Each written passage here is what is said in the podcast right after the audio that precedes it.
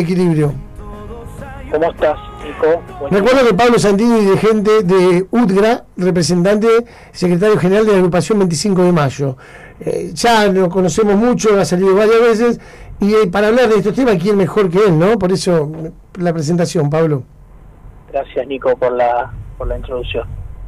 Eh, nosotros lo único que sabemos hacer, los trabajadores y las trabajadoras, es trabajar. Claro. Entonces, a mí me hablan de cerrar. Y ayer, por ejemplo, nosotros estuvimos dando algunas notas esta semana con respecto a qué opinión teníamos formada al respecto. Obviamente siempre planteamos que tenemos que estar trabajando, que lo único que sabemos hacer es trabajar. Y alguno que otro me pasó que me metieron en una especie de debate de, decirme, no, a ustedes, ustedes eh, son mediocres porque están priorizando la economía por encima de la salud. Entonces, a mí me encanta responder ese tipo de comentarios porque la salud también es comer. La salud también es tener un bienestar familiar, estar tranquilo. Eh, hoy no solamente un problema de salud es el COVID, hay muchas otras maneras también de cuidar la salud. El trabajo es salud y aparte te, te, hace una cuestión psicológica terrible. Exactamente. Entonces, una persona que no tiene un plato de comida para llevar a la familia, primero que no está cuidando la salud porque no está cumpliendo con una alimentación sana. Exacto. Segundo, que está eh, siendo muy lastimada psicológicamente. ¿Por qué? Primero porque tenemos muchísima cantidad de trabajadores que están por debajo de la indigencia, así clarito. Segundo, porque tenemos otra cantidad de trabajadores que están por debajo del índice de pobreza. Son eh, prácticamente no tenemos trabajadores que lleguen a cubrir la canasta básica mensual. Entonces, eh, ¿de qué me sirve que me diga, sí, otra vez te encerramos, otra vez te guardamos y no tengo para poner un plato de comida arriba de la mesa?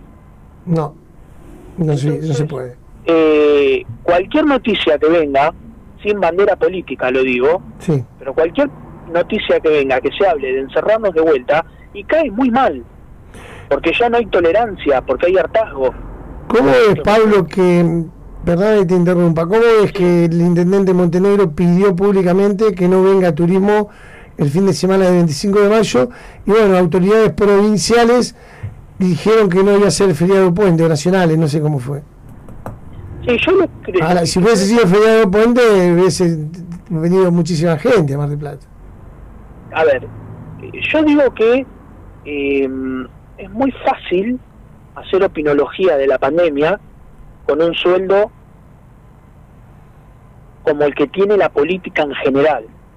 Y lo digo sin color político, pero hacer opinología con ese tipo de sueldos, 150 mil, 200 mil pesos, 250 mil pesos algunos, es fácil opinar, todos dicen cosas lindas, pero cuando vos tenés que, cobrar, que a ver si cobras 5 mil pesos, a ver si te pagan 6 mil, a ver si te pagan 10 mil, y hoy casi no cubrí ni un supermercado, ni un carrito de supermercado, casi que no. ahí te quiero ver. Entonces, eh, no hay empatía de nadie. Yo lo que veo es que no hay empatía, porque nosotros tenemos muchos compañeros y muchas compañeras de la actividad nuestra que no la están pasando nada bien. Entonces, a mí hablame de lo que quieras, pero hay que tener empatía por el laburante, porque aparte hay otra cuestión. Al laburante le gusta laburar, no le gustan los planes de nadie. Sí, señor. Al laburante le gusta laburar, le gusta ganar su manguito, sus propinas. Y sobre todo el rubro de la gastronomía, vos los ves a los mozos que laburan con unas ganas, muchísimo. Yo te diría en el 90%, hace mucho tiempo que no podemos ir a comer al restaurante, no porque no, no porque no estén cerrados, sino por la economía, como vos decías. Pero eh, hay los mozos son tan agradables, el 90% más te atienden con mucha dinámica, con muchas ganas, predisposición, entusiasmo, sobre todo cuando hubo la reapertura, las ganas que mostraban de trabajar, después, cuando digo la reapertura, después de haber estado tanto tiempo cerrado, eh, la alegría, lo psicológico, lo que implica, ¿no? Totalmente, Nico, totalmente. lo mejor que hay para el laburante es lo único que sabemos hacer los trabajadores, que es trabajar. Escúchame, y vos nombraste la palabra política y yo no te puedo dejar de preguntar. Bueno, la concejal Mercedes Morro es, eh, es bueno, sus parientes y toda la vida estuvo vinculada, ella está con licencia o no, no sé qué, qué rol cumple en el sindicato de gastronómico, pero siempre está en gastronómico. Eh, bueno, dos cosas. Eh, preguntarte, eh, lo primero es que ante todas estas cosas que están pasando, que vos contabas y que venimos charlando, ¿qué actividades desarrolla el gremio? ¿Hay una ayuda, reparte por lo menos un bolsón de mercadería? ¿Están haciendo algo para este sector de trabajadores? Que aparte, por este tema de la pandemia, también hay muchos que quedan informalmente. Eh, eh, esa es la primera pregunta. Y la segunda, eh, se convirtió en oficialistas, dejó de ser del Frente Renovador, del Frente de Todos, mejor dicho, porque el Frente Renovador era parte del frente, es parte del Frente de Todos, y se pasó al bloque de Vamos Juntos, al bloque oficial del Intendente, del interbloque que tiene el Intendente. Bien, te voy a contestar las dos. Con mucho gusto. La primera, te puedo decir que no, que hoy no están haciendo nada, no están entregando nada, todo lo contrario, están empeorando la vida de las y los trabajadores. Hace un, muy poquitas semanas le aumentaron un 300% los bonos de consultas de la obra social.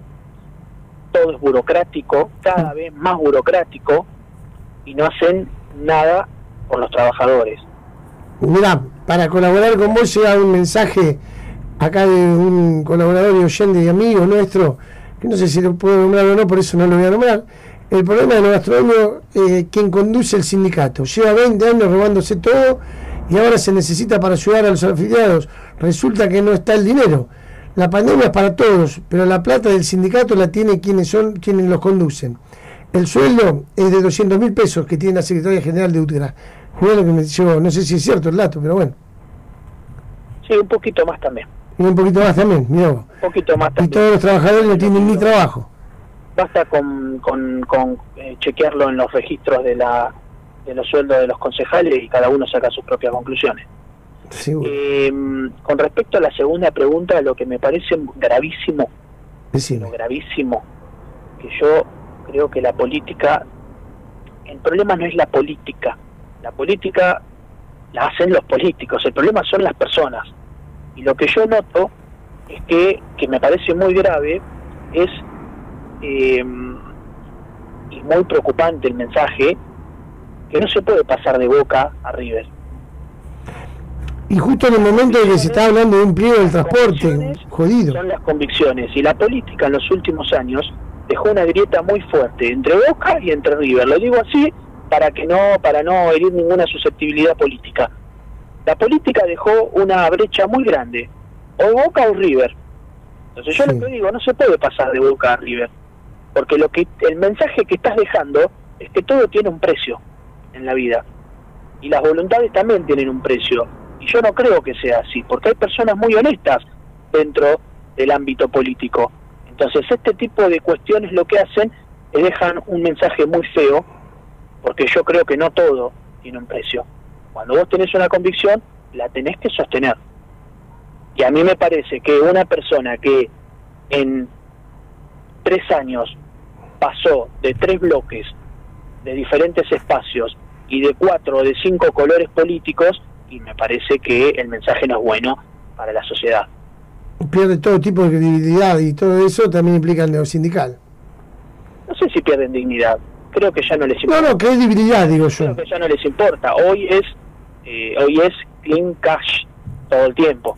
Qué bárbaro, ¿no? El mensaje, el mensaje es claro. Es así. Así que bueno, Pablo, la verdad que es muy claro, como siempre, lo tuyo. Eh, sabemos que es terrible lo que está pasando.